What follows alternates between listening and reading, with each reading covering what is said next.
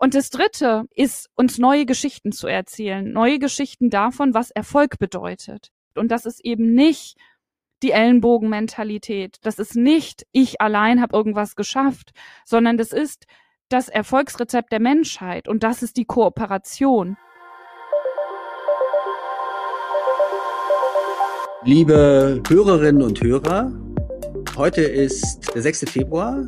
Wir nehmen die vierte Folge unseres Podcasts auf, die Energie der Gesellschaft, gemeinsam mit meiner geschätzten Co-Moderatorin äh, Marina Weißband. Hallo Marina. Hi, schönen guten Tag. Hi, schön, dass wir wieder beieinander sind.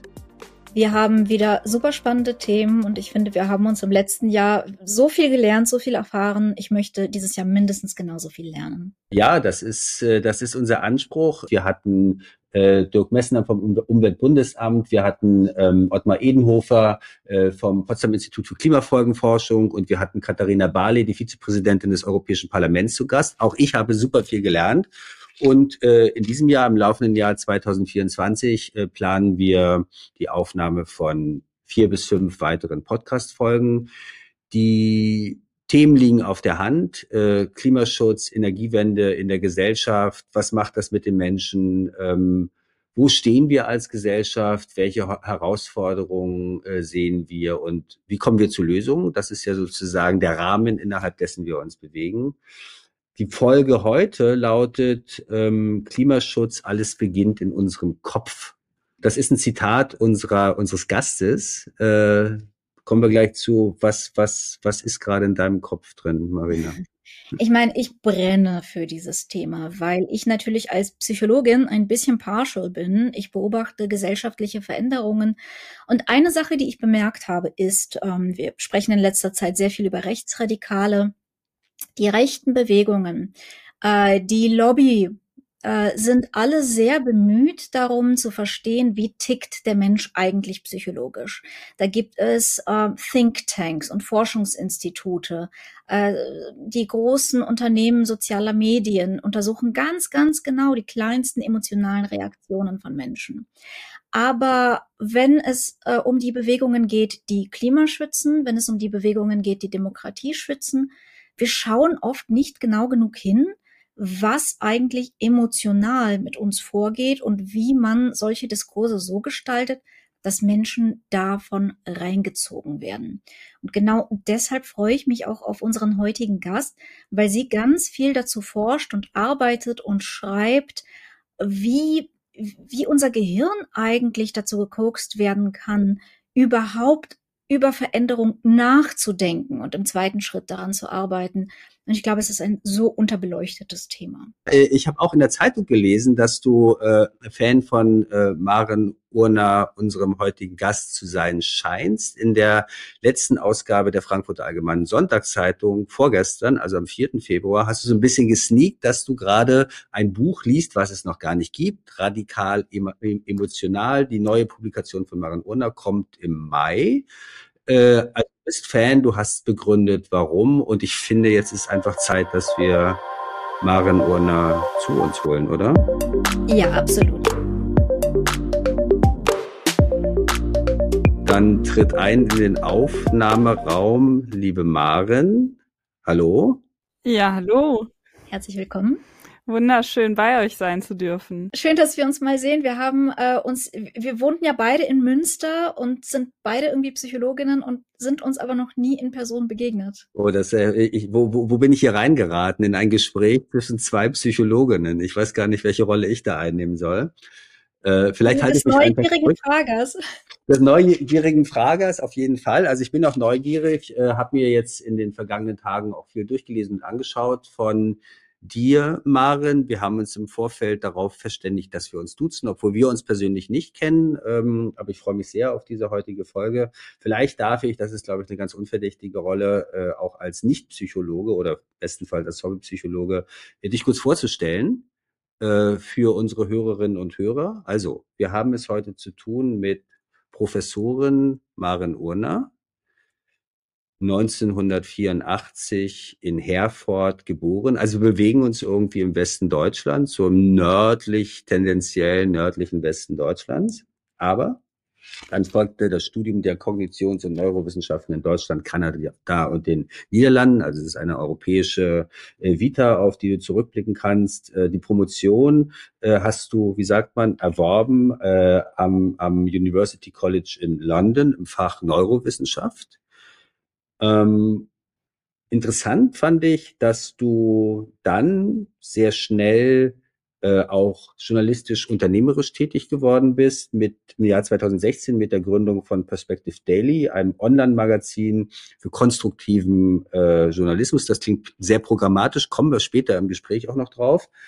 Äh, du warst dort bis äh, 2019 Chefredakteurin und Geschäftsführerin. Seit 2019 wiederum äh, ist Maren Urner als Professorin für Medienpsychologie an der Hochschule für Medienkommunikation und Wirtschaft in Köln tätig. Heute bist du in Oldenburg, habe ich gelernt. Also wir bleiben im Westen.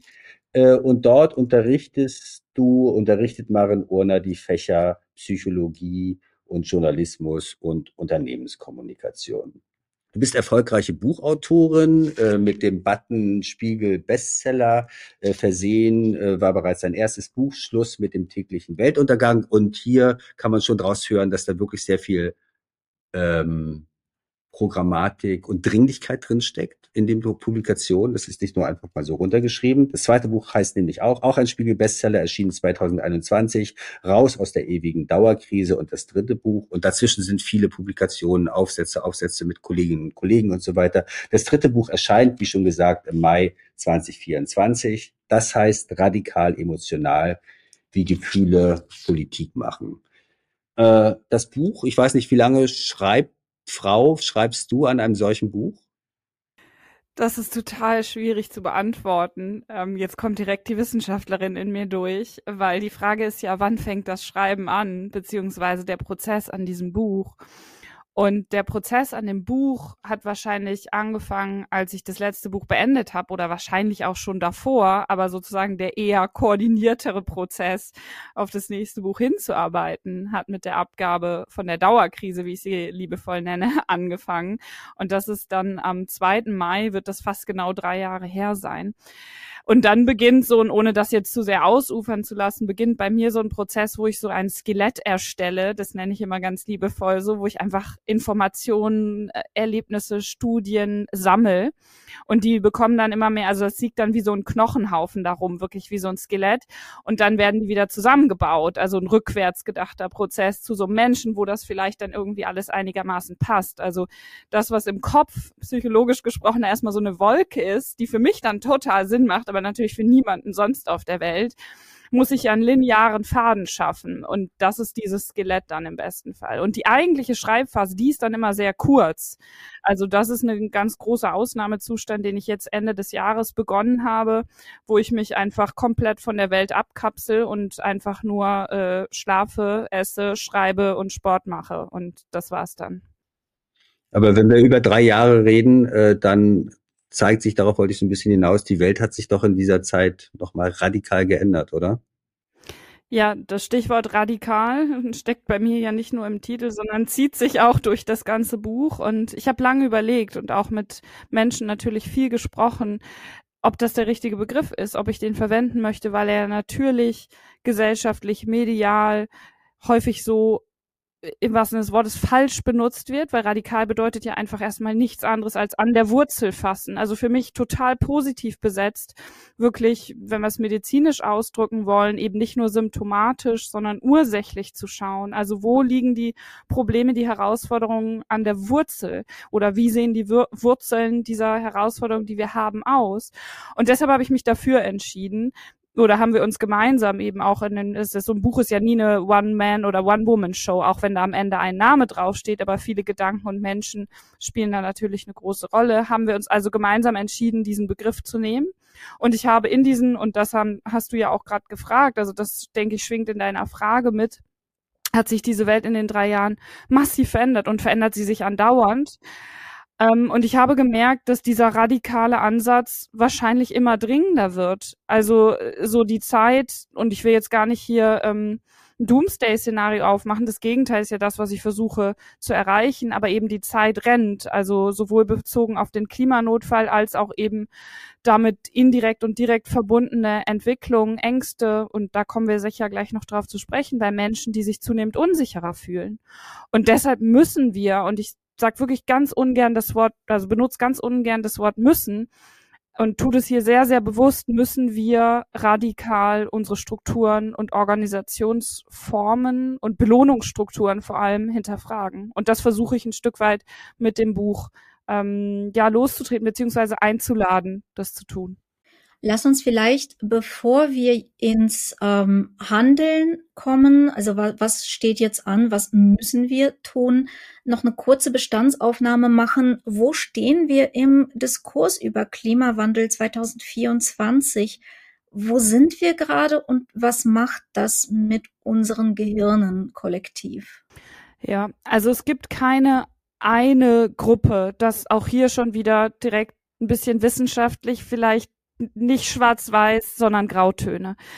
Und mindestens zwei Strömungen möchte ich an der Stelle, mit natürlich ganz, ganz vielen Abstufungen zwischendrin, möchte ich an dieser Stelle beschreiben. Und das ist das, Stefan, auch auf deine Frage davor zurückkommt, was ich in den letzten Jahren zunehmend beobachtet habe. Und der eine Extrempunkt oder Strömung ist eben die Gruppe an Menschen, und Marina, mit denen arbeitest du auch viel zusammen oder begegnest ihnen vielen, die wirklich gerade einfach sehr erschöpft sind weil sie seit Jahren, teilweise seit Jahrzehnten Aufklärungsarbeit im wissenschaftlichen, im politischen, im gesellschaftlichen Kontext geleistet haben.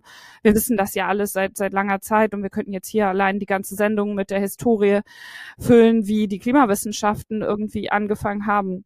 Menschen jeglicher Couleur auf diesem Planeten zu warnen, was wir da eigentlich gerade tun. Und diese Menschen sind erschöpft im wahrsten Sinne des Wortes ähm, erschöpft und müde, immer wieder Mauern einrennen zu müssen. Die ganze Klimawandelszene, die ganze Merchants of Doubt, ja, also die Menschen, die bewusst mit sehr viel Macht, sehr breit Zweifel gestreut haben darüber, ob der menschengemachte Klimawandel oder der Notstand, den wir mittlerweile haben, da ist oder ob es ihn überhaupt gibt. Und diese Gruppe von Menschen mit wirklich sehr extremen Ausprägungen, teilweise bis hin zu ähm, ja, pathologischen Erschöpfungserscheinungen und natürlich auch ganz vielen Ängsten, also das, das ganze Forschungsfeld der Klimaängste und der Eco-Anxiety, also wirklich der ökologischen Ängste, gewinnt zunehmend mehr Aufmerksamkeit. Die müssen wir wieder abholen im Sinne von Kraft geben. Also wirklich ganz, ganz viel, ich nenne es gern aktive Hoffnung. Da kommen wir vielleicht gleich noch zu, wenn wir mehr über das Innenleben der Köpfe und Körper dann auch sprechen. Ja, aktive Hoffnung streuen, dass wir das jetzt machen müssen, Stichwort handeln, aber auch machen können. Also diese Überzeugung wiederzugeben. Und der andere Extrempunkt, wenn wir uns das, die Gesellschaft als so ein großes Spektrum und wie gesagt, dazwischen sind ganz viel Grautöne und Abstufung, sind halt die, die jetzt gerade so ein bisschen Gefahr laufen und teilweise passiert das auch schon, ich sag mal, straight von der, von der Klimawandelleugnung auf direktem Wege in so ein Doomsday-Denken äh, und Handeln zu verfallen. Und das kennen wir auch alle. Stichwort, naja, es ist halt zu spät, wir können nichts mehr tun. Und das ist eine große andere Gefahr, ja, die dann halt sagen, naja gut, dann machen wir jetzt halt nochmal die Party und das sehen wir auch ganz, ganz viel in der Wirtschaft. Und ich gucke hier mit einem halben Auge natürlich auch an große Energieversorger und so weiter, ja. Also sehen wir ganz viel in der Wirtschaft, wo einfach auf der einen Seite dann krampfhaft an diesen vermeintlichen Normalitäten, weil sie ja alles andere als normal sind, aber Strukturen, die wir uns geschaffen haben, festhalten und gleichzeitig wir sagen, ja, okay, wir haben das verstanden, das ist anscheinend real, aber wir können halt nichts mehr machen, also lass uns doch noch mal kurz eine Party feiern und das Leben genießen. Ist das ein Schutzmechanismus, dieses wir können ja nichts mehr machen, oder ist das so eine Erzählung, die von außen kommt, damit, ähm, keine Ahnung, Saudi-Arabien jetzt noch Öl verkaufen kann, weil es ist ja eh zu spät für Handlungen? Auch da beides. Also auf der einen Seite ein Schutzmechanismus, weil natürlich meine Identität angegriffen wird, wenn jetzt Menschen daherkommen und sagen, Moment mal, so wie ihr das die letzten Jahre, maximal Jahrzehnte, länger ist das ja alles noch nicht der Fall, gemacht habt, funktioniert das nicht mehr. Hat es eigentlich nie so richtig funktioniert, beziehungsweise immer nur für eine kleine Gruppe von Menschen, wenn wir es global anschauen, funktioniert. Und das wird auch jetzt nicht mehr funktionieren. Das heißt, das, was psychologisch, neurowissenschaftlich passiert, ist ein massives Hinterfragen der eigenen Identität, der eigenen Vorstellungen von was ist richtig und was ist falsch. Und das kreiert das, was wir eben auch gut kennen aus der Psychologie, nämlich diesen Backlash, also diese extremen Abwehrreaktionen, wo Menschen, die dann versuchen, dieses Hinterfragen anzuregen, massiv angefeindet werden, bis hin zu bedroht werden. Ja, also das ist der Grund, wenn wir es jetzt mal vielleicht ein bisschen greifbarer an Beispielen machen wollen, warum Menschen dann an der Fähre von Robert Habeck stehen, warum Menschen, die offen die Dinge ansprechen, Morddrohungen erhalten und so weiter. Und das andere, Marina, was du gefragt hast, naja, ist es natürlich auch ein Stück weit, ja. Also es ist, es ist nicht nur Abwertung, sondern es ist natürlich auch ganz viel Ignoranz da drin, die einfach das bequemer macht. Ja, die es bequemer macht, weil das Hirn ist erstmal von Natur aus ja faul, sich nicht damit auseinandersetzen zu müssen. Hm. Ich ging lange davon aus, dass das wahrscheinlich der Hauptfaktor ist. Ja, ich möchte eigentlich, dass alles so bleibt, wie es ist. Und solange es nicht völlig unvermeidbar ist, mein Leben zu ändern, werde ich es auch nicht ändern. Tazio Müller hat neulich einen interessanten Artikel geschrieben, wo er so eine Parallele aufmacht zwischen antifaschistischem Protest und äh, Klimaaktion, ähm, wo er sagt, im Prinzip haben wir es mit einer gesellschaftlichen Mitte zu tun, die ganz oft auch ein schlechtes Gewissen darüber hat, die letzten Jahre nicht aktiv geworden zu sein und auch deshalb sich innerlich weigert, aktiv zu werden, weil es ja so ein Eingeständnis wäre, dass sie eigentlich im Unrecht waren und das können sie nicht mit ihrem eigenen Selbstbild übereinbringen. Was müssten wir tun, um solche Menschen an Bord zu kriegen, die sich von einer Klimabewegung ähm, getadelt fühlen, die ihnen ein schlechtes Gewissen macht. Und das ist ja auch etwas, womit wir viel arbeiten im Klimaprotest, dass Leuten ein schlechtes Gewissen machen. Wie kriegen wir Leute an Bord, damit sie sich nicht wie getadelte Kinder fühlen, sondern wie selbstwirksame, selbstbewusste Akteure? Ja, ganz wichtiger Punkt und ich bin dankbar, dass du ihn ansprichst, weil er im Prinzip dann der nächste Gedanke oder einer der nächsten Gedanken zu der Sache ist, die ich eben kurz schon erwähnte mit der Identitätskrise, die wirklich daraus entstehen kann, wenn jemand meine eigenen Vorstellungen von richtig und falsch, von gut und böse in Frage stellt und damit natürlich auch in Frage stellt und das ist das, was du ansprichst, habe ich mich gut verhalten.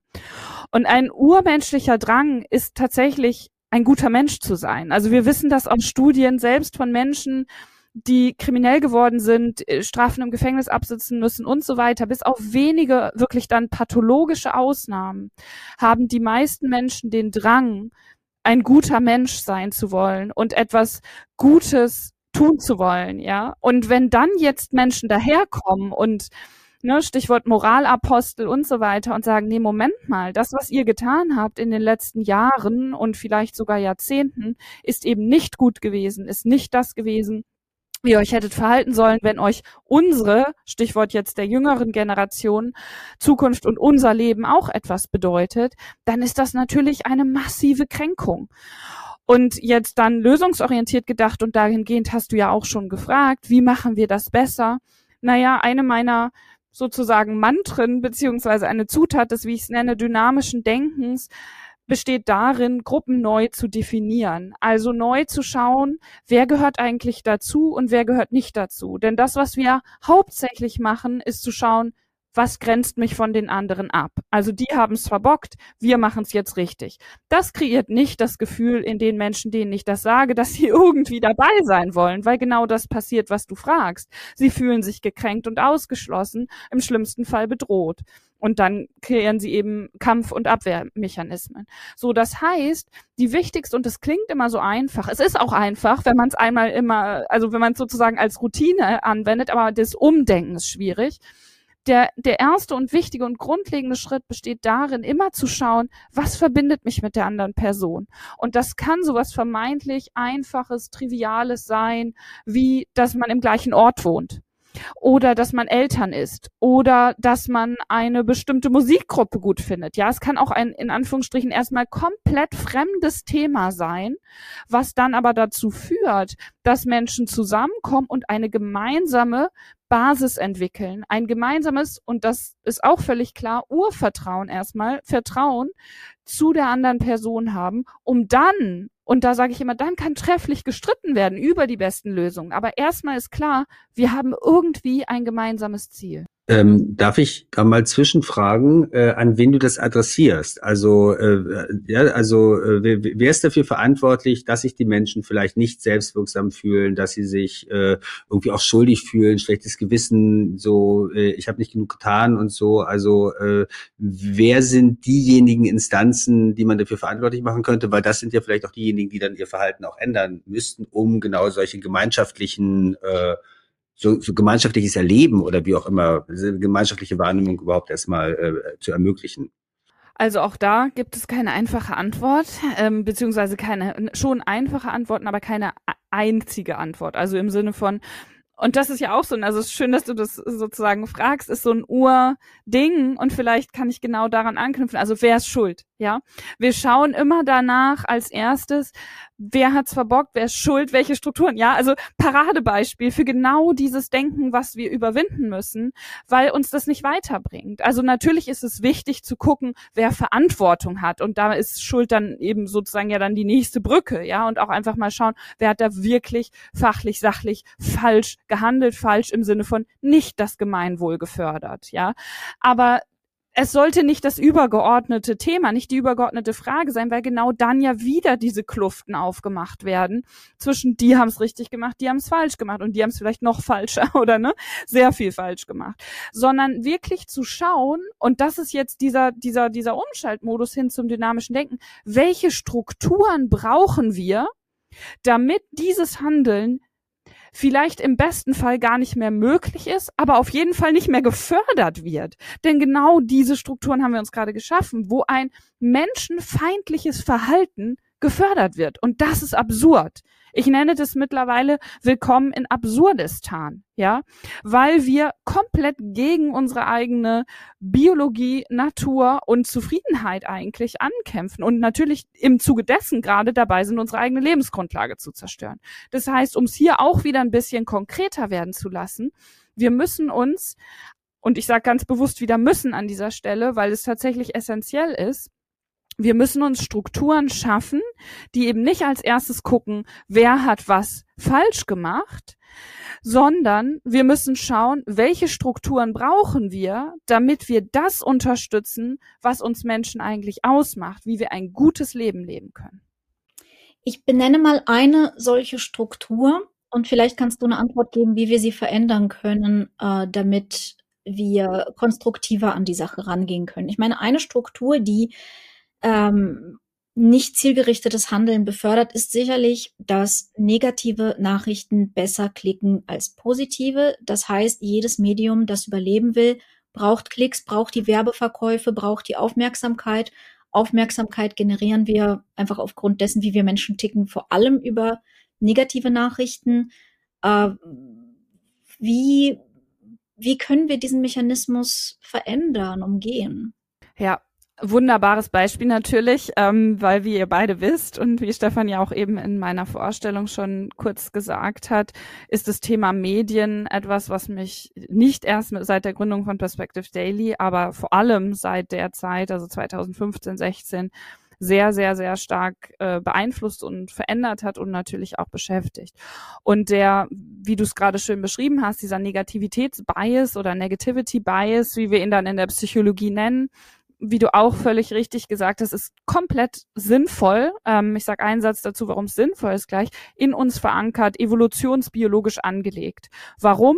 Wir achten schneller, besser, intensiver auf alles Negative, weil das potenziell eine Gefahr bedeuten kann und damit unser Leben oder zumindest ein gutes Leben bedrohen kann. Und damit ist unser Gehirn und damit der ganze Körper natürlich gut beraten, wenn wir da besser und schneller und intensiver drauf reagieren. So, und jetzt kommt aber die Krux. Wir haben uns jetzt mit diesen wunderbaren Gehirnen ich finde, das ist das faszinierendste, aber gleichzeitig eben auch das frustrierendste Organ, was wir so haben.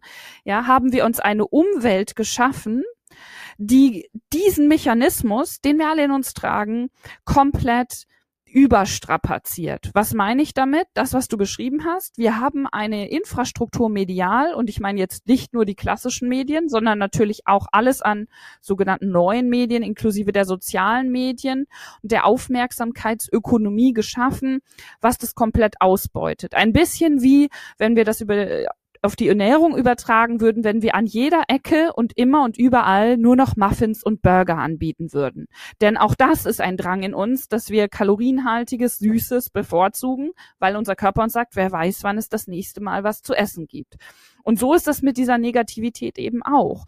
Das heißt, wenn die uns überall und mit dem Smartphone und dem Internet eben potenziell 24 Stunden, sieben Tage die Woche begegnet, dann landen wir nicht nur sehr schnell in einem Erschöpfungsmodus, sondern wir denken auch, dass die Welt sehr viel schlechter ist, als sie ist, in vielen vor allem langfristigen Zusammenhängen. Und in letzter Konsequenz führt es eben auch dazu, was wir beobachten, dass Menschen sich mehr und mehr einfach von den Zusammenhängen abwenden, weil sie sagen, ich kann sowieso nichts dagegen ausrichten. Das ist sozusagen die quick and dirty Zusammenfassung, was dieser Negativitätsbias in seiner aktuellen, naja, Ausschlachtungsform, wie er medial betrieben wird, anstellen kann. So, und wie können wir das jetzt ändern? Stichwort Strukturen, Marina, das, was du fragst, wie kann das konkret aussehen?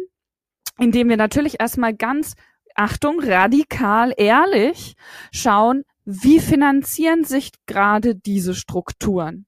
Also der Elefant im Raum, der immer da ist, aber viel zu selten angesprochen wird. Die Frage nach dem Geld ja, wo wir einfach schauen müssen, wie werden Medien, egal ob im öffentlich-rechtlichen, privaten Bereich oder bei sozialen Plattformen und so weiter, finanziert. Und wer verdient daran? Wer verdient mit unserer Aufmerksamkeit bei den vermeintlich kostenlosen Angeboten? Und dann sind wir ganz schnell auf Ebenen der Regulation. Und das hat nichts mit Freiheitseinschränkung, sondern Freiheitsgewinn zu tun, wenn wir, weil wir eben alle diese Tendenzen in uns intragen, ähm, inklusive des Negativitätsbias, wenn wir uns eine Umwelt schaffen, wo es einfach sehr viel leichter ist, sich frei und gut zu entscheiden. Das haben wir aktuell nicht. Wir haben uns eine Umgebung geschaffen, die darauf aus ist, diese kurzfristig orientierten Kashing-Momente, wenn wir auf die negative Nachricht klicken, zu generieren. Ich finde diese äh, Analogie zwischen Fast Food und aufmerksamkeitsheischende Nachrichten absolut fantastisch. Weil einerseits macht sie mir Hoffnung, weil wir sehen, äh, Fastfood gab es vor allem in den 80ern, war überpräsent, aber ähm, wir bewegen uns hin zu einer Umgebung mit gesünderem Essen. Wir haben äh, jetzt zunehmend irgendwie veganes Essen, äh, Restaurants mit äh, besserem Essen, wir achten mehr auf Bio und so weiter aber es ist teurer und es ist so, dass es dort einen Schichtenunterschied auch gibt. Und ich glaube, ganz ähnlich verhält es sich mit Ressourcen zu sinnvollen, gut recherchierten, tiefen Nachrichten. Es kann sein, dass es einen Trend geben wird, ja, dass es so einen Kontratrend geben wird, dass wir sagen, wir sind so überflutet, wir brauchen Formate wie Perspective Daily, wir brauchen tief recherchierte Nachrichten, wir brauchen äh, gute Analysen. Aber viele Leute haben nicht die Ressourcen dafür. Die sind zu müde nach der Arbeit. Äh, sie sind nicht gewohnt, lange, tiefe Texte zu erfassen. Und wir haben dann da diese Trennung drin. Das heißt, ich glaube, das wäre vielleicht sogar noch eine andere Folge, Stefan, wo wir uns mal aktiv mit Journalismus in der Klimakrise befassen.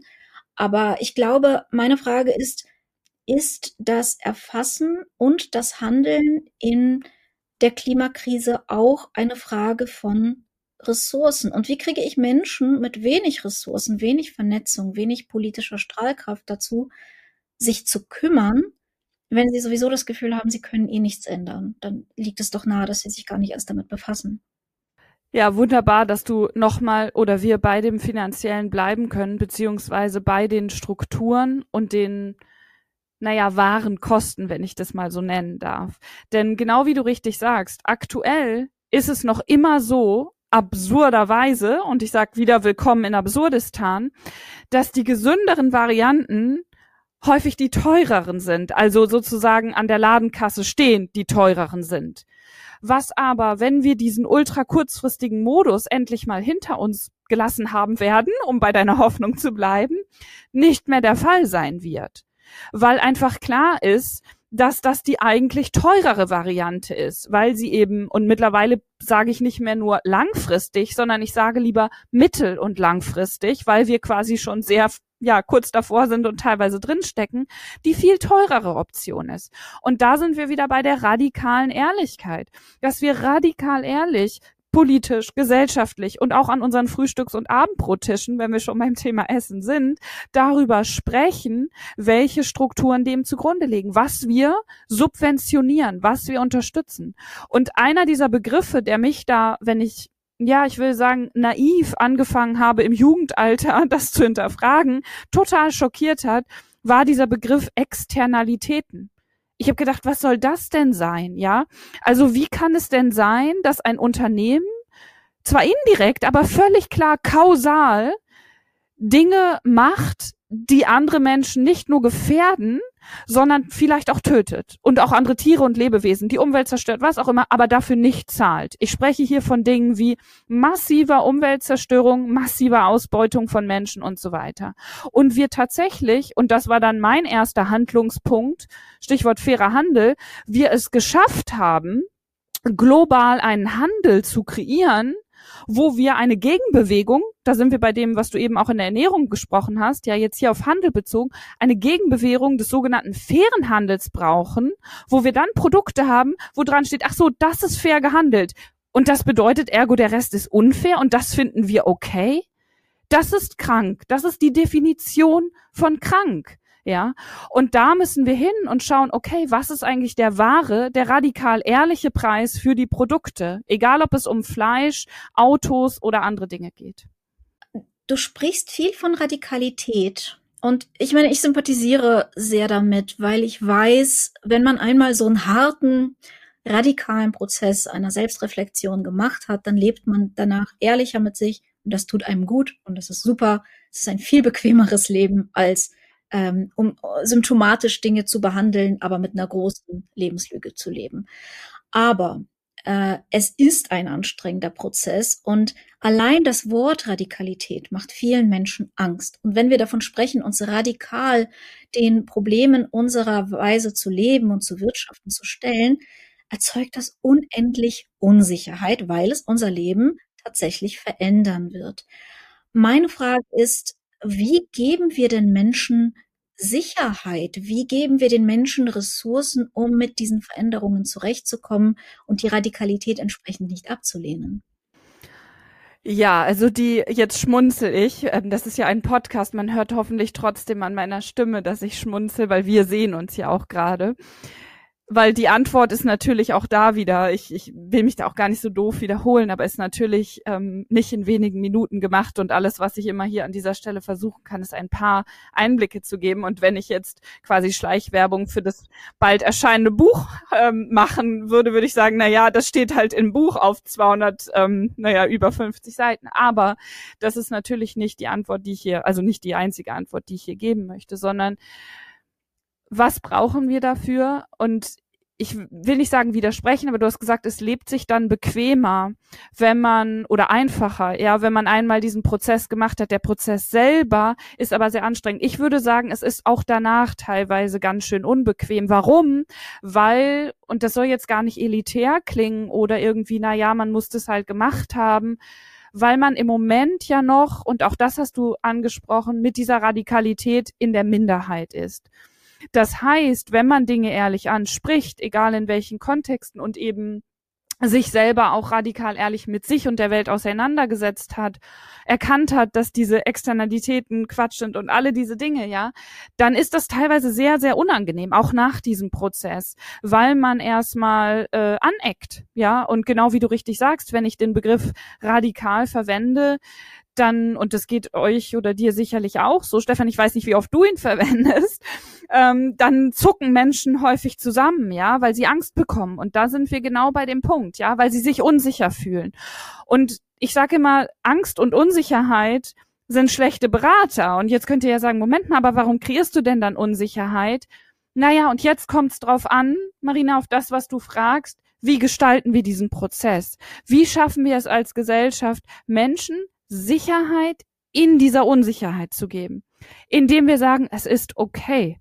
Es ist okay, dass du dich unsicher fühlst. Du musst nicht auf alles heute, jetzt und hier eine Antwort haben. Das ist ein Prozess. Und da sind wir auch wieder bei der Schnelllebigkeit, Stichwort Medien, die wir uns selbst geschaffen haben, die das ja häufig gar nicht mehr zulässt. Und jetzt bitte nicht falsch verstehen. Ich bin niemand, der sagt, oh, Technik weg, wir brauchen das alles nicht. Nein, aber wir haben uns da Strukturen geschaffen, die eben häufig ja gar nicht mehr zulassen, geschweige denn einladen, zu reflektieren. Also dann brauchen wir zusätzliche Apps, Achtung Zynismus, die uns sagen, dass wir das Handy mal beiseite legen müssen, ja? Also klar, kann man machen, aber das ist sicherlich nicht der Weisheit letzter Schluss. Sprich, was brauchen wir? Wir brauchen gesamtgesellschaftliche Strukturen, die uns akzeptiert haben lassen, werden, haben werden lassen. Die schaffen wir hoffentlich gemeinsam, die uns sagen, Unsicherheit ist okay. Unsicherheit ist der einzige sichere Aspekt des menschlichen Lebens. Das hat ein Mathematiker mal sehr schön gesagt. Ja, die einzige Gewissheit, die wir haben, ist die Unsicherheit.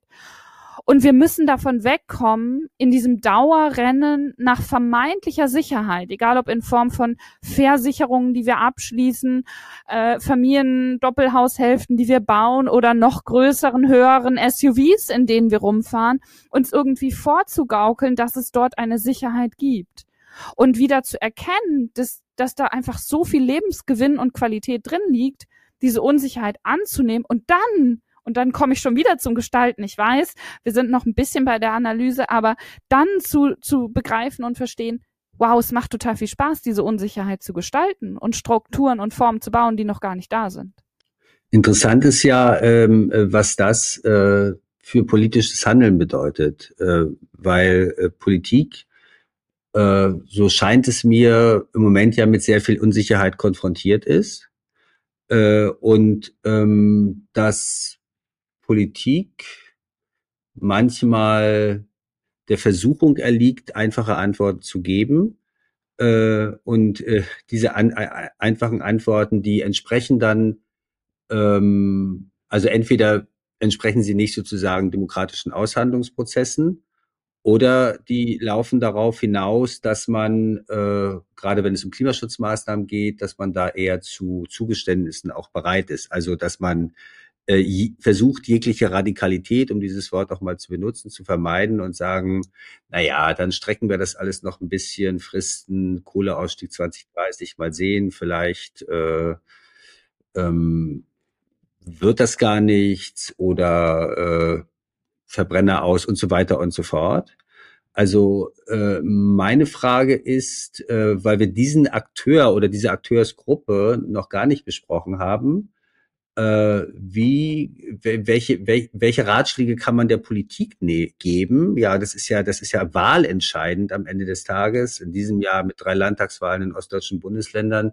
Wie können wir die Menschen in ihrer Unsicherheit, wie du gesagt hast, Maren, es ist, es ist okay. Ja, gibt es viele Gründe, wirklich für unsicher zu sein.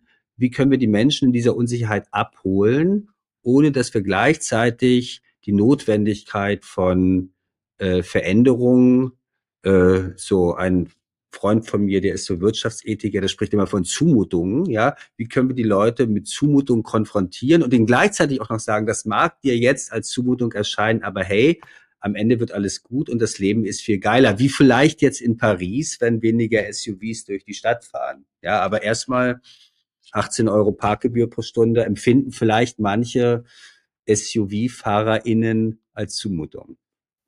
Ja, vielen Dank, dass du es auch da konkret machst, weil ich denke, darum geht es äh, am Anfang und am Ende des Tages natürlich.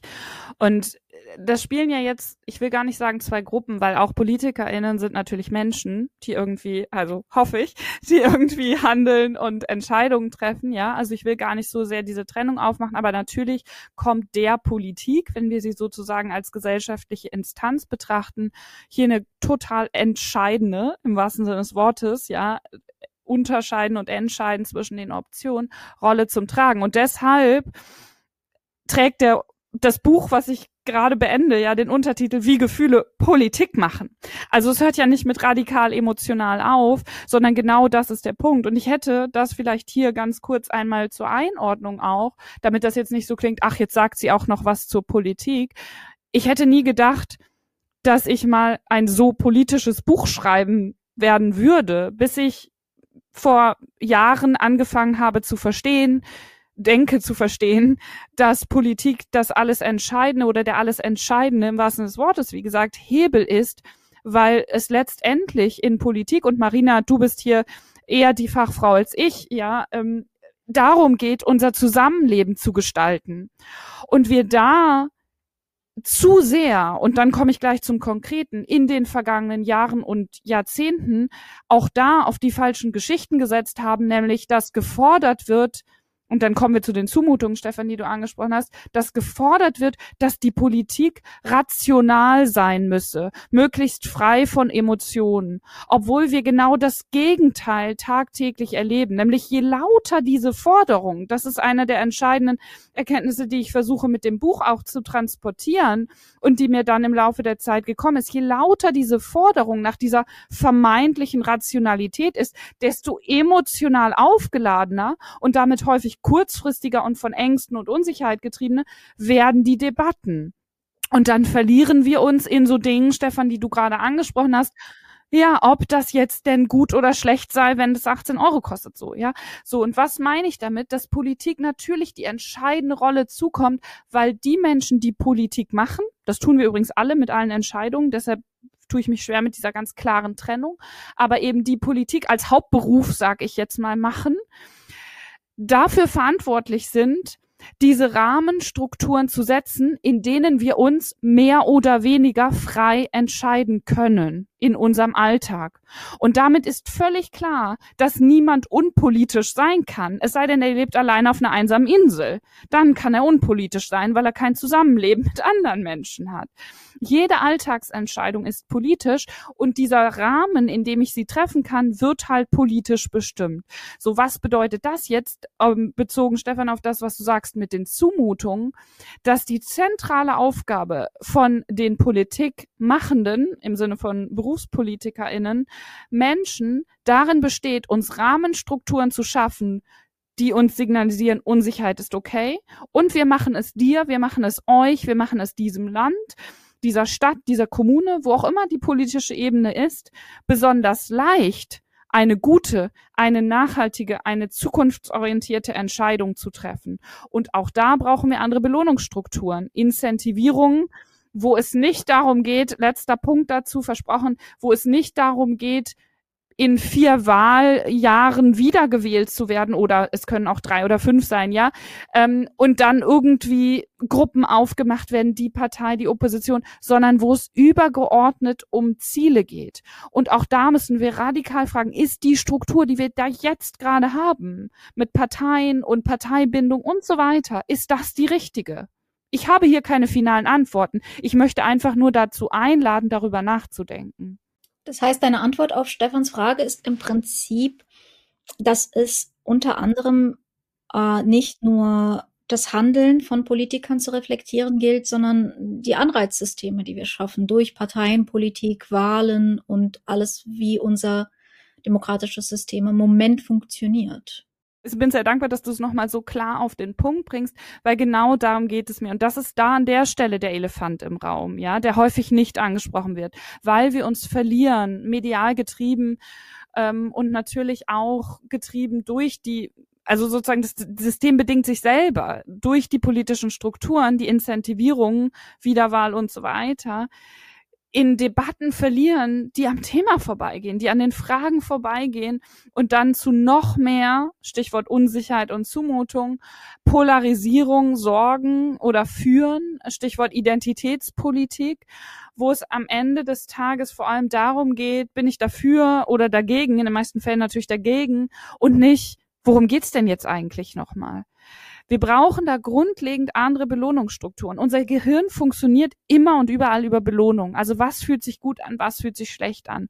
Und wenn da falsch eingezahlt wird und wir die falschen Türme quasi bauen, dann kreiert das dieses kranke System oder hat es in vielerlei Hinsicht ein krankes System geschaffen, was sich selber zerstört. Und das ist, das ist natürlich fatal. Stichwort Absurdistan.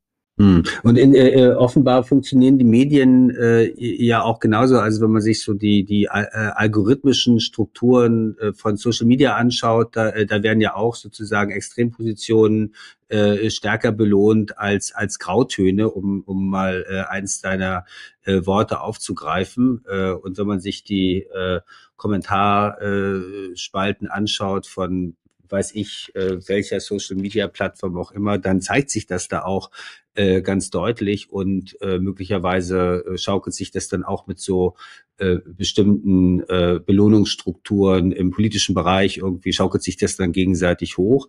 Ähm, du hast ja äh, sozusagen den Versuch einer äh, Alternative unternommen mit Perspective Daily. Kannst kannst du da noch mal ein bisschen aus einer äh, aus, aus deiner Erfahrung äh, berichten, äh, ob man es schafft sozusagen gegen diese krasse äh, gegen diese krasse, sagen wir mal, strukturelle Vorprägung, ja, also auch durch digitalisierte Medien äh, und, und dann noch durch einen, sagen wir mal, politisch oder gesellschaftspolitischen Diskurs, der eben auch auf Polarisierung aus ist. Wie schafft Mann, Frau, es dagegen anzuarbeiten? Ja, also auch da wieder deshalb kurz das Luft holen. Ähm, keine einfache, kurze Antwort, aber auch wieder ein paar Schlaglichter. Das erste wichtige Schlaglicht an dieser Stelle ist der Begriff des konstruktiven Journalismus, der jetzt vielleicht einige Menschen, die ihn noch nicht gehört haben, die ihn zum ersten Mal hören, abschreckt, weil es furchtbar technisch klingt. Es ist sehr viel einfacher, als es klingt. Also die Idee ist einfacher, die Umsetzung nicht unbedingt. Die Idee dahinter ist einfach immer zu fragen, beziehungsweise übergeordnet zu fragen, was jetzt? Also diesen Blick von nach hinten gerichtet, die Vergangenheit betrachten, die Schuldfrage, Stefan, auf die du eben auch als erstes angesprochen hast, ja, hinter uns zu lassen und nach vorn zu schauen und zu gucken, wo wollen wir, wo wollen, ich, ich gebe dir auch nicht die Schuld dafür. So viel Witz sei an dieser Stelle äh, hoffentlich gestattet. Humor, Humor ist übrigens ganz wichtig, damit wir uns Dinge merken.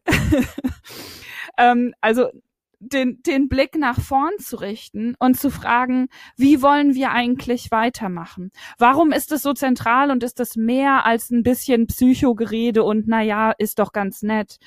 Weil es in unserem Gehirn und damit in unserem ganzen Körper einen komplett anderen Mechanismus naja, bedeutet, beziehungsweise Mechanismen freisetzt, weil wir auf einmal all das nutzen können, was uns Menschen so wunderbar macht, ja, Stichwort Faszination Gehirn, weil wir uns Dinge vorstellen können, die noch nicht da sind.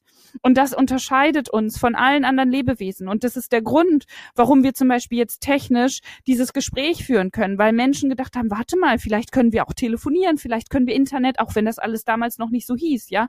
Vielleicht können wir dies oder das, weil sie sich Dinge vorgestellt haben, die es noch nicht gab. Nicht, weil sie zurückgeguckt haben und gesagt haben, das und das und das ist schlecht ja, das ist das, was uns Menschen ausmacht, wo wir wieder mehr hinkommen müssen. Das war nicht früher besser alles jetzt. Also nicht denken, dass ich jetzt hier dieses früher war das alles besser, ja. Aber wir hatten halt weniger Ablenkung. Und da sind wir bei dem bei dem Thema Medien und dem konstruktiven Journalismus.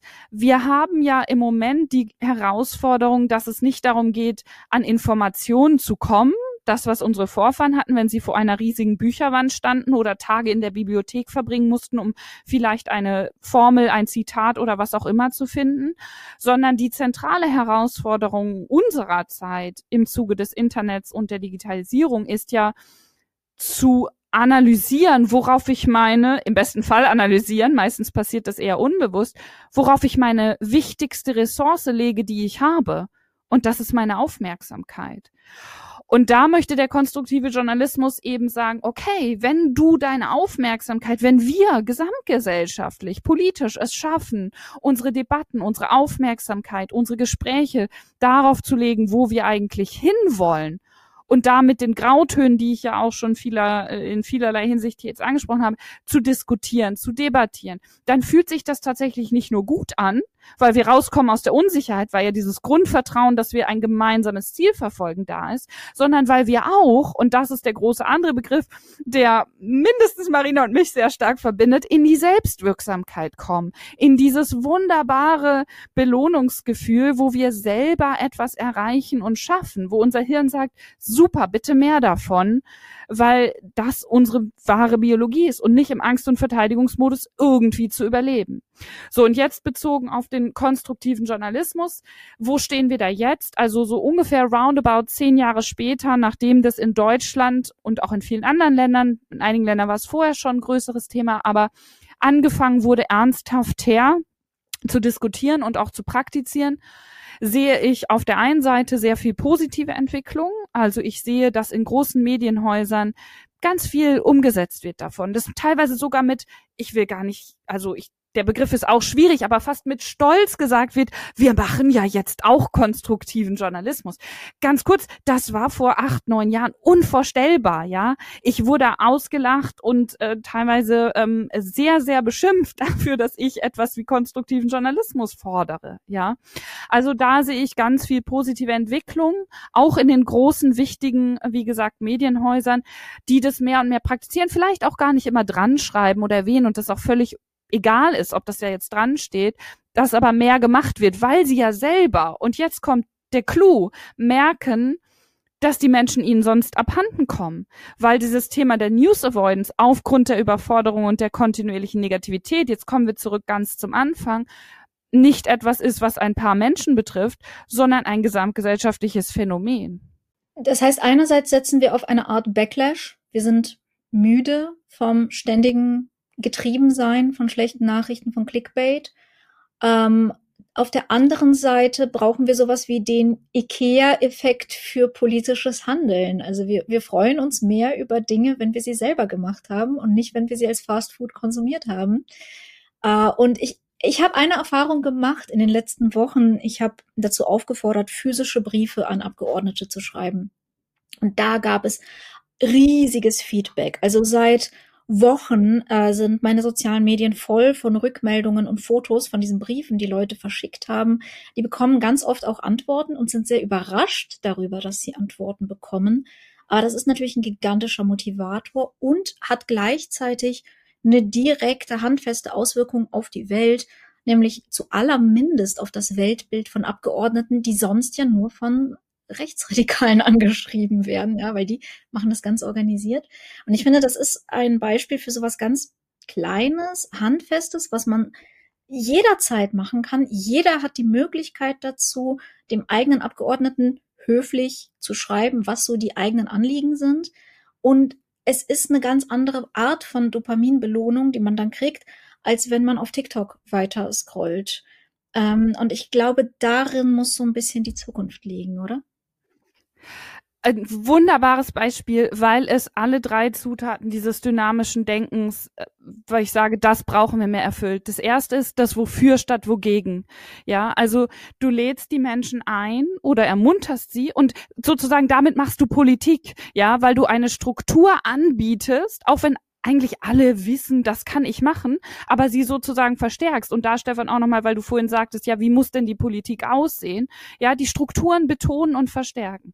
Ein Wofür statt Wogegen einzuladen, zu sagen, schreib dem oder der doch mal, was du dir vorstellst, wo du hin möchtest, was sie für dich und euch und so weiter machen können. Das Zweite, was wir auch schon ganz viel heute hier hatten, ist diese Sache mit dem Gruppen neu definieren. Also nicht die gegen mich und ähm, ich bin irgendwie Feind oder im besten Fall wähle ich vielleicht einen oder eine Partei oder wie auch immer, aber ansonsten sind mir die alle so ein bisschen suspekt, ja sondern zu sagen, Moment mal, Politik ist doch eine menschengemachte Sache, um unser Zusammenleben zu strukturieren. Und dieser Person in meinem Wahlkreis und so weiter kommt da eine besondere Rolle zu. Und alles, was ich jetzt dazu beitragen kann, ist doch der mitzuteilen, was für mich oder uns hier wichtig ist, ja, und eben gemeinsam möglich, im besten Falle sich dem anzunähern. Und das dritte, und das ist vielleicht das zentralste, übergeordnetste, was auch schon ganz viel hoffentlich hier rübergekommen ist, ist uns neue Geschichten zu erzählen. Neue Geschichten davon, was Erfolg bedeutet.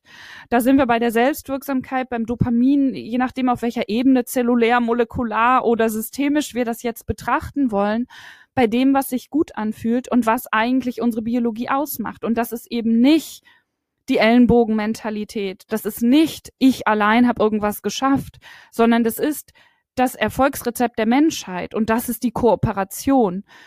Es ist einfach falsch, faktisch falsch, eine Fake News quasi anzunehmen, dass irgendjemand auf diesem Planeten irgendwas alleine schafft. Das ist Quatsch, ja. Allein wenn er, wenn er darauf angewiesen ist oder sie, saubere Luft zu haben, ja. Also mal ganz unabhängig von anderen Menschen. Wie lange, das ist immer, finde ich, das schönste im Sinne von anschaulichste Beispiel, wie lange können wir drei die Luft anhalten, bevor sie uns ausgeht, ja. Wir sind so dermaßen darauf angewiesen, dass wir zusammenarbeiten und es sich das gleichzeitig auch noch gut anfühlt, ist doch eigentlich im klassischen, ich sag mal, BWL, VWL-Slang eine Win-Win-Situation, die wir viel mehr ausnutzen könnten. Ich möchte diesen Gedanken so gerne einfach nur stehen lassen, ehrlich gesagt, äh, weil ich ihn so unfassbar wichtig finde. Und ich, ich finde fast, es ist ein guter Abschluss für dieses Gespräch, damit Leute einfach nochmal passieren lassen können, dieses, ich kann jederzeit neu definieren, mit wem ich eigentlich zusammenhänge. Und wir haben alle so viel mehr gemeinsam, als wir verschieden haben. Wir müssen uns nicht in diese Gruppen sperren lassen, in die wir erzählerisch gesperrt werden. Für mich war das auch ein wunderbarer Ausblick, eine Perspektive. Äh, äh, Finde ich super. Wir haben uns ähm, überlegt, dass wir uns selbst und vor allen Dingen unseren äh, Gästen äh, zum Ende des, dieses Gesprächs, dieses Trialogs, den wir hier geführt haben, erhellenden Trialogs, äh, zwei Fragen stellen. Äh, und dann schauen wir mal, wie sich diese, die Antworten auf die Fragen über das Jahr hinweg äh, entwickeln, weil wir, Marina, das fiel mir gerade auf beim Nachdenken, äh, müssen diese Fragen ja immer wieder beantworten. Mal sehen, ob uns immer wieder was Neues drauf einfällt. Ähm, ich würde die Frage erstmal äh, an dich stellen. Nee, an dich, Marina. So. Äh, und dann machen wir Reihe um Maren und dann ich. Ähm, die erste Frage lautet, äh, was bringt dich derzeit zur Verzweiflung? Kurze Antwort. Mich bringen die derzeitigen Anreizstrukturen zur Verzweiflung, die offensichtlich nicht dazu geeignet sind, unsere derzeitigen Probleme zu lösen. Okay, und dich, Marin, äh, Maren, was bringt dich zur Verzweiflung zurzeit, 6. Februar 2024? Mich bringt zur Verzweiflung, dass wir uns immer noch die Geschichte erzählen, dass wir egoistisch erfolgreich sein könnten und irgendwie so einen falschen Egoismus leben. Und was bringt dich zur Verzweiflung, Stefan? Also mich bringt zur Verzweiflung die äh, Fantasielosigkeit und die Behauptung, es ist schon gut so, wenn alles so bleibt, wie es ist, mit Blick auf die Verkehrssituation. Ich finde es sehr lebenspraktisch und es ist lebenspraktisch klar, dass da viel nicht funktioniert, äh, aber dass die Fantasie so gering ist, wie wir gemeinschaftlich was entwickeln könnten, was über das hinausgeht, was wir heute haben. Das bringt mich ja auf meinen täglichen Wegen allein zur Verzweiflung. Dann andersrum, was macht dir Hoffnung? Mir macht Hoffnung, äh, dass ich durch das Privileg, was ich habe, auch immer mit Menschen jüngeren Alters, sagen wir mal zwischen 20 und 30-Jährigen äh, zusammen zu sein. Mir macht Hoffnung, dass viele Dinge, die äh, heute radikal klingen in den Ohren eines äh, angehenden 55-Jährigen, äh, dass die ganz normal zu sein scheinen. Ja, also sagen wir mal Ernährungsgewohnheiten. Ja, und, und der Blick auch auf Gesellschaft, auch der Blick auf Gemeinschaft, habe ich den Eindruck, dass es da Selbstverständlichkeiten gibt, wie Menschen sich ernähren, wie sie zusammen leben, die weit über, sagen wir mal, spinnerte Ideen einer Woken Bubble hinausgehen. Also, dass mir daraus die Hoffnung erwächst, einige Sachen werden sich einschleifen, weil wir merken, so wie wir in den letzten, sagen wir mal, 30, 40 Jahren gelebt haben, geht es einfach nicht weiter. Manches klärt sich von selbst. Und Marina, wie sieht es bei dir aus? Was macht dir Hoffnung? Ganz konkret, jetzt im Februar 24 sind es die Massendemonstrationen, die wir gegen rechts haben, weil es, ähm, ich, ich glaube, es ist das erste Mal, dass ich das Gefühl habe, wir brechen aus diesem präfaschistischen Playbook aus und tun etwas, das wirklich extrem wirksam ist, indem wir uns gegenseitig rückversichern, dass wir nicht allein sind und indem wir unsere Stärke und auch wieder unser gemeinsames Sozialsein bei der physischen Präsenz auf der Straße erkennen, das uns über die Pandemie auch so stark abhanden gekommen ist, dass wir uns stark fühlen in der Unterstützung durcheinander und ähm, dass, dass wir diesen gemeinsamen Nenner finden, egal worüber wir gerade streiten, die aller, allermeisten von uns sind für Menschenrechte und stehen auch dafür. Das tröstet mich. Wie sieht's bei dir aus, Maren? Ja, ich mache das Triple, äh, eigentlich das Triple des sozialen Hoffnungsmachens hier komplett, weil ihr beiden ja schon eigentlich genau das angesprochen habt. Und die ganz kurze Antwort wäre ihr, also Stefan, Marina, Marina, Stefan, ähm, exemplarisch, und das jetzt bitte nicht falsch verstehen, im besten Sinne exemplarisch für die Begegnungen, wo ich merke, Menschen bewegen mich und zwar auf allen Ebenen. Also sie sorgen wirklich sozusagen mental und dann auch in letzter Konsequenz dafür, dass ich mich also mental und physisch bewege, weil sie mir neue Gedanken, neue Ideen mitgeben und mit ihrem Sein und Tun aktive Hoffnung auch ermöglichen. Bei aller Verzweiflung, die wir vorher geschildert haben. Danke, danke. Schön, dass du bei uns warst, Maren. Vielen Dank für eure Einladung. Schön auch die Möglichkeit zu haben, dich auf direktem Wege zu interviewen oder Ideen mit dir zu teilen oder Ideen um die Ohren gehauen zu bekommen. Es war sehr schön, hat großen Spaß gemacht. Ich hoffe, den Hörerinnen und Hörern ergeht es genauso, Marina. Ich bin da zuversichtlich. Ich hatte sehr viel Spaß und ich ähm, kann nur wirklich empfehlen, wenn es euch schlecht geht, in Marins Bücher reinzuschauen, weil sie das Talent hat, äh, einfach so viel Nervosität und Hetze rauszunehmen, äh, so viel Verzweiflung und Getriebenheit und einfach so eine gewisse Ruhe und einen Weitblick in Debatten zu bringen. Also, vielen Dank, Maren. Man sieht sich immer zweimal, mehrmals im Leben. Schön, dass du bei uns warst. Das hoffe ich sehr. Danke.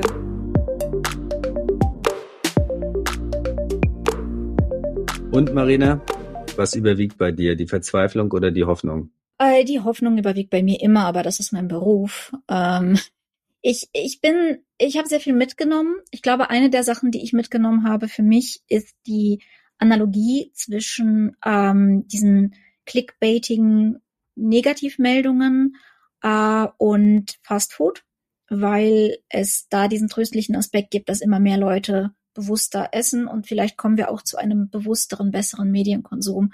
Und die Formate, die das als erstes als Markt erkennen, äh, werden sich vielleicht auch durchsetzen. Also das fände ich sehr wichtig. Mm, was mir Gedanken bereitet, ist, dass ähm, ich, ich liebe Marins Radikalität. Ich finde sie erfrischend. Aber ich weiß, dass ich damit in einer Minderheit bin. Und ähm, als ich sie gefragt habe, wie geben wir denn den Leuten Sicherheit darin, ist, dass sie anerkennt, Unsicherheit ist okay. Und das ist gut und absolut richtig. Und das würde jeder Therapeut so machen. Und es ist wichtig, dass wir das bei unseren Mitmenschen machen. Aber es erscheint mir herausfordernd, das on scale zu machen. Es wirkt für mich noch wie die größte Baustelle. Es ist zu wenig. Ich kann damit nicht massentauglich kommunizieren. Wenn ich ein Robert Habeck bin und versuche, eine echte Veränderung zu machen, die ein echtes Problem löst, dann kann ich nicht einfach sagen, ah, ihr fühlt euch damit unsicher und das ist okay sondern da muss noch ein Element her und danach würde ich gerne noch suchen, auch im Zuge dieses Podcasts. Vielleicht brauchen wir wirklich mal weiteres Gespräch darüber, weil das war für mich auch ein bisschen der Knackpunkt äh, unseres Gesprächs. Äh, wie lässt sich das äh, politisch und meinetwegen auch medial journalistisch irgendwie umsetzen? Äh, äh das, was sozusagen in der in der Sprechstunde oder in der Gruppentherapie oder wie auch immer funktioniert, um jetzt mal ein bisschen in diesen äh, diese diese psychologische Welt äh, reinzutauchen. Ich glaube, am Ende steht tatsächlich politisches Handeln, übrigens auch unternehmerisches Handeln. Ja, Unternehmen äh, gehen ja auch äh, bei allem, was äh, Maren äh, da auch zu Recht gesagt hat, gegen äh, Wirtschaftsunternehmen, die äh, sich äh, also falsche Anreizstrukturen irgendwie perpetuieren wollen und so weiter und so fort. Also auch Unternehmen müssen ja mit Unsicherheiten irgendwie klarkommen und am Ende müssen sie unternehmerische Entscheidungen äh, fällen und dann wird das Produkt gekauft oder nicht. Da nochmal genauere Antworten drauf, drauf zu geben, das finde ich auch total interessant und auch äh, total relevant und eben auch äh, politisch relevant in der derzeitigen äh, Situation. Das finde ich. Absolut. Lass uns nochmal mit JournalistInnen sprechen. Mhm. Und lass uns vielleicht auch nochmal gucken, ob wir mit PolitikerInnen sprechen können, die so ein bisschen im Ruhestand sind oder so, die offen sprechen können. Ähm, aber ich würde dem gerne auf den Zahn fühlen, was wir konkret machen können, weil ich immer ein hoffnungslos äh, praktisch und lösungsorientierter Mensch bin. Ja, ich glaube, das bin ich auch. Vielleicht ist es der kleine Punkt, der uns verbindet, ja, äh, diese, diese Hoffnungsfähigkeit, der eine. der eine Punkt, der uns verbindet. Äh, ich fand es übrigens äh, äh, auch, auch interessant als äh, jemand, der auch gerne mal rätselt, äh, zwischen diesen zwei Polen, was ist eigentlich, was macht eigentlich den Menschen aus? Ja, da gibt's ja die einen, vielleicht ist es 50-50, die sagen, nee, der Mensch ist schon letztlich egoistisch, Homo economicus, auf seinen eigenen Vorteil bedacht, Gewinnoptimierung und so weiter und so fort, worauf sich ja ganze systemische sozusagen Gedankengebäude und Gesellschaftsgebäude irgendwie richten und dass die Maren gesagt hat, äh, nee, also äh, ohne Kooperation und dann haben wir den kategorischen Imperativ und dann haben wir vielleicht die goldene Regel und so weiter und so fort, äh, wie auch immer man das dann äh, umsetzt. Also Kooperation Innovation äh, steht schon über allem. Also diese, wenn man diese Frage irgendwie grundsätzlich so wie Maren Unner das gemacht hat, für sich beantwortet, besteht ja auch noch Hoffnung für gemeinschaftliche Ansätze, für gemeinschaftliche Politikansätze. So, das fand ich für mich irgendwie ganz ermutigend. Absolut. Und sie stützt sich dabei ja auch auf Forschung. Also es ist ja durchaus so, dass ähm, wir einfach wissen, dass äh, langfristig Kooperation Egoismus ist.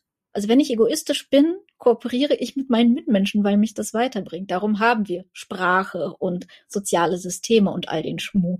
Sonst bräuchten wir das ja gar nicht. Deswegen, ich bin auch hoffnungsvoll und ich glaube, wir können hier hoffnungsvoll äh, rausgehen und ich hoffe, dass ihr als ZuhörerInnen ganz, ganz viel gelernt habt äh, und neugierig seid.